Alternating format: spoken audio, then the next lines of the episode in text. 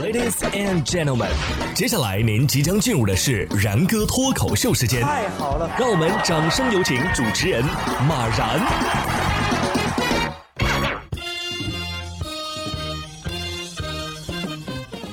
然哥说新闻，新闻脱口秀，各位听众大家好，我是然哥。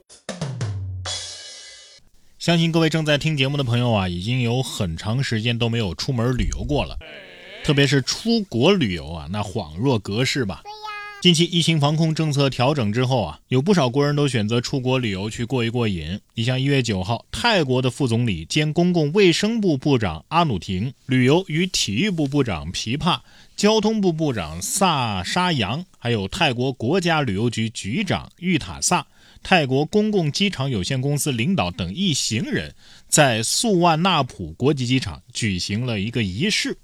欢迎中国出入境政策调整之后首个赴泰航班的旅客，这架势感觉就差没来中国接了，是吧？泰国的这些朋友心想：你们看到的是人，而我们看到的是金灿灿的钱呢。不管人家到底是喜欢人还是喜欢钱，至少人家在喜欢你的钱的同时，他尊重你啊。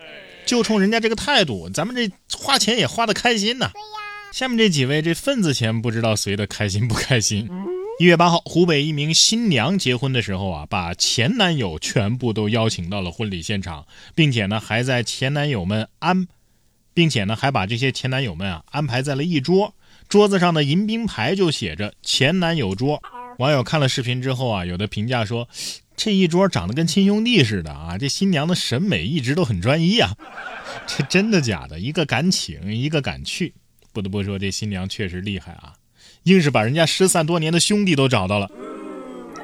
虽然说视频没拍到新郎啊，但是哼，看这哥几个，我也大概知道新郎长啥样了。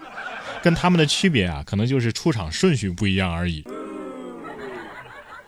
下面这条新闻呢，让很多的未成年人啊也不那么开心。一月九号，腾讯游戏发布了寒假及春节假期前后未成年人游戏限玩通知。通知显示，一月十三号到十五号，一月二十号到二十七号，二月三号到五号，每天的晚上八点到九点之间，未成年人才可以登录游戏。共计啊，一共啊是十四个小时。我刚看这个标题的时候，我还以为是每天十四个小时呢，心想着这任务还是有点重啊。现在看来，凌晨七十五岁奶奶王者峡谷嘎嘎乱杀又要出手了。感觉这个玩游戏啊，还是 Steam 更人性化。请填写您的出生日期，我随便选个一九零零年，Steam 就直接让我玩去吧。接下来这个两个月大的小宝宝啊，倒是没有玩游戏的烦恼，但是一出生就负债了，是怎么回事呢？一月七号，黑龙江一位两个月大的小宝宝收到爷爷奶奶、外公外婆的两万块钱的红包。爸爸妈妈呢？好心对宝宝说：“我们不会要这个钱，这些钱全都留给你。”但是爸爸开始算账之后啊，就发现不对劲了啊！结果宝宝呢还倒欠他们六千块。爸爸把宝宝出生以来的一切花费都算了一笔账，加上妈妈的母乳还要算五十块钱一天，总共算下来呀。宝宝还欠账了，爸爸呢还帮宝宝写了一张欠条啊，让宝宝按了个脚印儿，两万块钱的红包啊就直接归爸妈了。网友笑称啊，这爸爸打的算盘，全国人民都听到了。我以为小说里那种身无分文已经是最差的开局了，怎么还有负债的呢？孩子心想，阎王那小子也没跟我说我是负债开局呀啊！我说爸，你本来可以直接拿走的，非要走一下流程。我说：“这位爸爸，小心以后医生跟孩子说，呃，你父亲没什么大问题，就是有点发烧。”孩子听了之后说什么？直接烧？接下来要说的这位大爷啊，不知道还以为把哪儿给烧了呢。一月四号，广西的崇左一位大爷啊，开拖拉机路过的时候是烟雾缭绕啊，像腾云驾雾一般。王女士表示，自己当时和几个人一起坐在门口聊天，老远就听到这拖拉机的声音了。后来大爷才推着一辆拖拉机走了过来，当时这烟雾特别大，大家都看得惊呆了。你的盖世英雄驾着七彩祥云粉尘来了。我看这个情况可能是油里边进水了，还是检查一下油路吧。不过也有可能是我们都猜错了，那烟雾啊就是为了掩饰大爷脚底的飞溅。大爷说：“年轻人要相信科学，哪有什么御剑飞行啊？”说完，大爷踩着剑就飞走了。下面这辆拖拉机啊，也一样的很拉风。日前，重庆的一位美术生回老家过年，被老舅拉去给农场的拖拉机画上了醒狮皮肤。老舅呢，就开着这拖拉机在村里边拉风了一把啊。网友评论说呀，老舅从此就是村里最靓的仔。我看了一下，画的确实好，我感觉这美术生是不是吃了彩色打印机了？所以啊，各位也不要再嫌游戏皮肤贵了，这画师的手艺啊，确实值这个价。